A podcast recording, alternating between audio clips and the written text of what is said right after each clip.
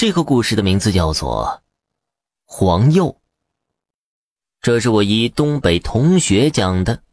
上世纪刚有乡镇企业的时候，他老家办了个家具厂，办厂的人姓侯，本身就是几代的木工，工人也都是本乡本土招的。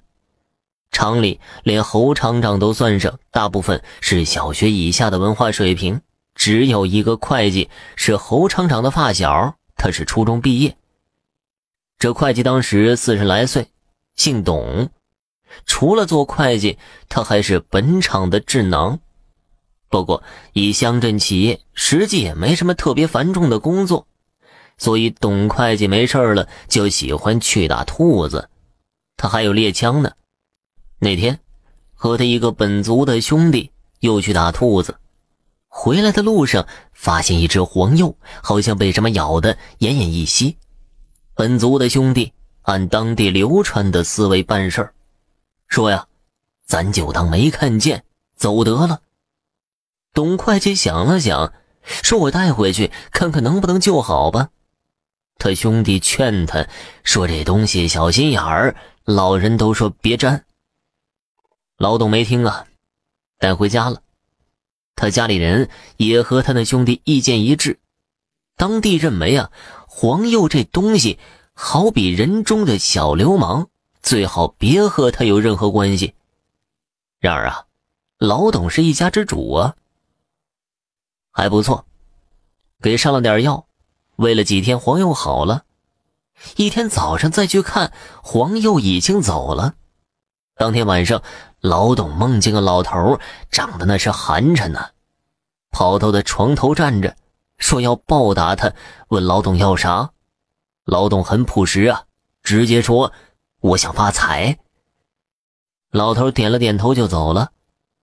过了几天，老董又梦见老头，叫他做一笔假账。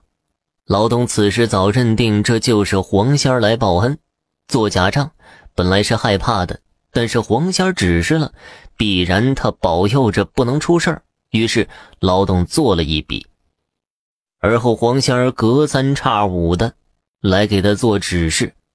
老董忙不过来，叫儿子一块帮忙。老董只有个独生子，那个时候还是比较少见的。一方面呢，老董父子在家具厂内部做工；另一方面，黄仙儿在外部帮衬。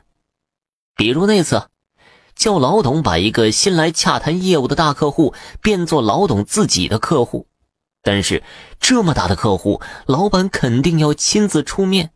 结果侯厂长去县城接客户的路上，莫名其妙的翻车了，人没大事但是暂时不能工作，只好由本厂的智囊董会计出面。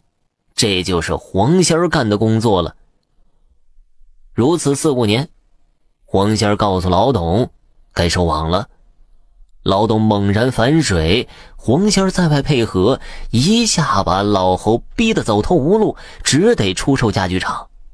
老董这些年按黄仙儿的指示黑了家具厂不少钱，于是盘了过来。老董弄来家具厂，黄仙儿依旧帮他，但是成果不那么大了，因为以前黄仙儿也只是出主意，主要靠的是老董在内部做内应。现在要和别的厂家竞争，就要靠真本事了。这事儿黄仙儿帮不上什么忙，最多告诉老董一些别家的生产资料。不过老董也不是笨人，本来就是家具厂的智囊，所以生意做得很不错，发了财。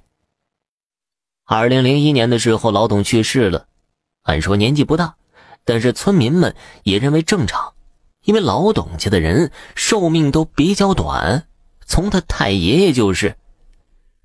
老董一死，黄仙又开始活跃了。然而这次不是帮董家，而是害董家。老董的儿子怎么求都没用。黄仙扬言，董家吃里扒外骗侯家的钱，黄仙要主持正义。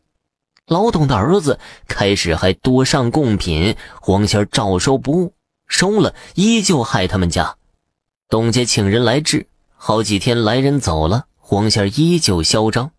没一年的功夫，董家从全乡首富落到了负债累累，而且是最后一次黄仙儿害他们之前，董家还有个几百万的财产呢。但是那次上了黄仙儿的当，一下就变得负债几百万了。老董的儿子受不了打击，跑到村头土地庙，拿出所有黄仙儿帮他们家害侯家的证据，包括托梦的时候黄仙儿怎么说的。哪次哪次黄仙儿让侯家莫名的失误？比如啊，那次翻车，这就是告诉村民，黄仙儿才是真正的幕后黑手，忘恩负义。几天之后，老董的儿子死在了村外，验尸的结果是突发心脏病。他死了第二天，村民在地里发现一只黄鼬的尸体，被咬得血肉模糊的。有村民认为是老董儿子的魂魄附体在什么野兽身上，把黄仙儿给咬死了。